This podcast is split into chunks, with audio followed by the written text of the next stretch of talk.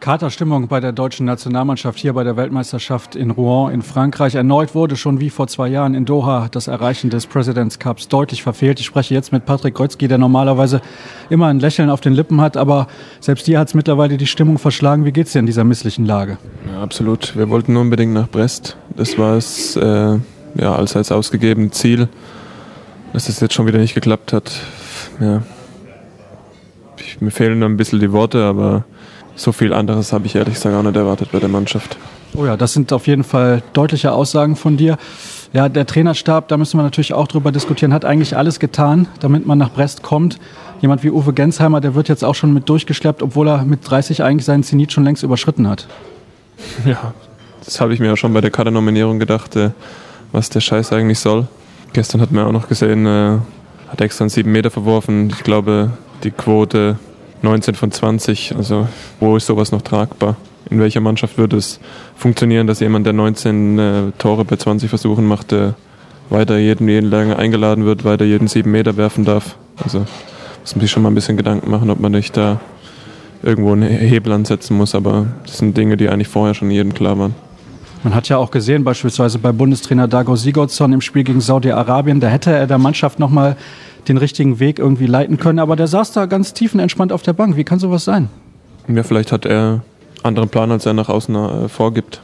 Wir wissen das vielleicht auch nicht so genau, was er, was er dann eigentlich von uns will. Und deshalb passt es ihm vielleicht ganz gut so. Was mir auch aufgefallen ist, es gab ja schon damals in Doha intern äh, richtig Probleme. Ähm, viele Außenseiter in der Mannschaft. Hat sich das irgendwie gebessert im Laufe der letzten beiden Jahre? Ja, man sieht auch hier bei den, bei den Terminen, äh, da gibt es ein paar Spieler, die halten ihre Fratze überall rein, wo sie sie reinhalten können. Man kann kaum noch mit, mit denen auf Augenhöhe sprechen. Und deshalb ja, ist ganz schwierig in der, in der Mannschaft überhaupt äh, jeden Morgen aufzustehen. Das fällt wirklich, glaube ich, äh, uns Normaleren schon ein bisschen schwierig. Naja, bald steht ja eine große Veränderung an. Der Bundestrainer geht nach Japan höchstwahrscheinlich. Wie habt ihr das eigentlich hinbekommen da?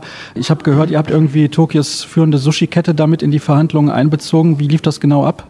Wir wussten, äh, mag ganz gern Fisch. Bei Isländern ja bekannt, äh, angeln viel, viel Geld wird da äh, ja, in der Wirtschaft in Island äh, über die Fischerei äh, eingenommen und da war Japan natürlich der erste, der erste Ansprechpartner. Man weiß ja, Sushi, viel Fisch dabei und deshalb äh, sind die uns sehr gerne entgegengekommen.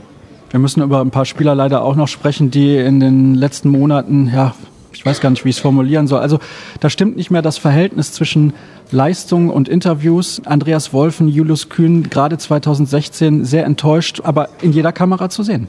Du hast jetzt den Namen genannt. Ich habe ja vorher schon über ein paar Spieler gesprochen, äh, ohne den namentlich zu nennen, aber wenn du kannst du das an der Stelle jetzt nicht dementieren. Wenn du jetzt so kommst, dann äh, bestätige ich es natürlich. Äh, das sind auf jeden Fall zwei von den Spielern, die einem das tägliche Aufstehen nicht gerade einfach machen.